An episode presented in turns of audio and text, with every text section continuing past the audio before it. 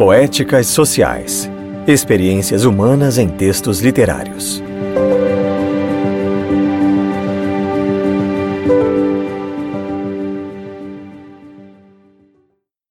Este é o segundo episódio do Poéticas Sociais, podcast que integra a programação do projeto de quarentena com o INSIS, o Instituto de Ciências Sociais da Universidade Federal de Uberlândia.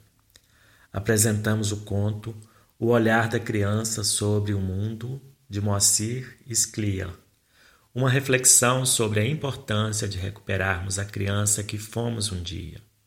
Reflexão esta necessária para nos iluminar em tempos de pandemia. Moacir Scliar nasceu em Porto Alegre em 1937 e faleceu nesta mesma cidade em 2011. Foi médico, professor universitário e consagrou-se como autor de mais de 70 obras, entre crônicas, romances e contos. Em 2003, foi eleito para a Academia Brasileira de Letras.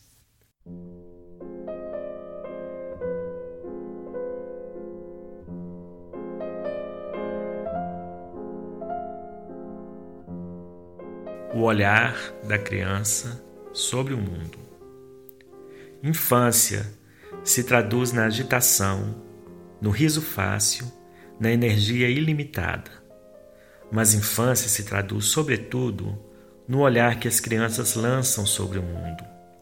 Olhar este que as câmaras fotográficas não cessam de registrar.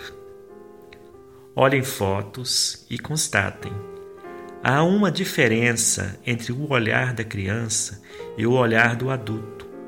Uma diferença que, claro, não surge de repente, mas que vai se consolidando com os anos, como as rugas, como as dores articulares, como a calvície. E como é o olhar da criança? Em primeiro lugar, ele é límpido, límpido como água de fonte, puro como água de fonte. E porque é límpido, nada revela sobre a própria criança a não ser inocência. A criança faz do olhar o uso mais inocente possível, diferente do adulto. O olhar do adulto é turvo, ou se quisermos, é um olhar que com o tempo vai se turvando, como a lama sedimentada no fundo turva a água de uma fonte e o que turva o olhar do adulto? A desconfiança, a suspeição. A contrapartida da desconfiança, da suspeição, é a dissimulação, a safadeza. Vou enganar este cara antes que ele me engane. Vou liquidá-lo antes que me liquide. Mas safadeza e dissimulação acabam aparecendo no olhar turvo. Em segundo lugar, o olhar da criança é buliçoso, está em permanente movimento, descobrindo coisas curiosas aqui e ali. Um passarinho, um objeto estranho, um homem engraçado. O olhar do adulto é fixo, ele se concentra nas coisas que interessam o campo de visão do adulto é sempre restrito. Como restrito vai ficando seu mundo. Restrito em termos de relações humanas, restrito em termos de ideais, de propósitos. Em 1963, estreou um filme tcheco que fez à época grande sucesso. Chamava-se Um Dia, um Gato.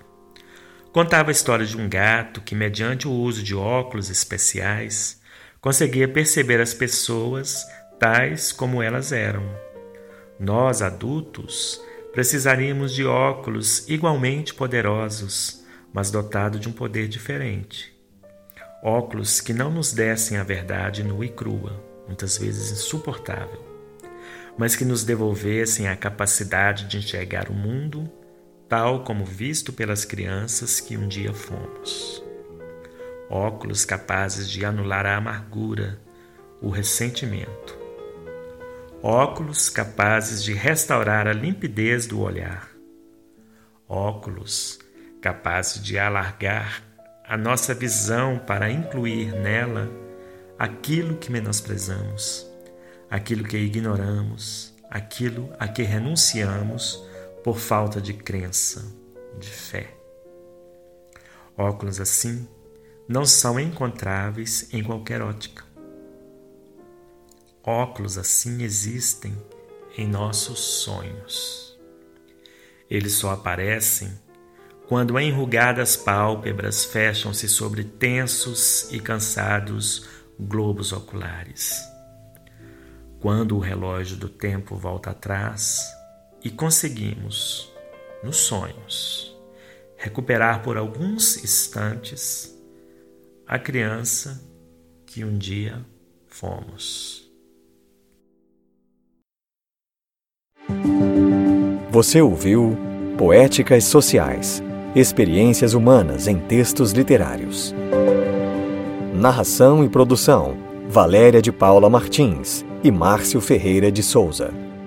Edição: Valéria de Paula Martins.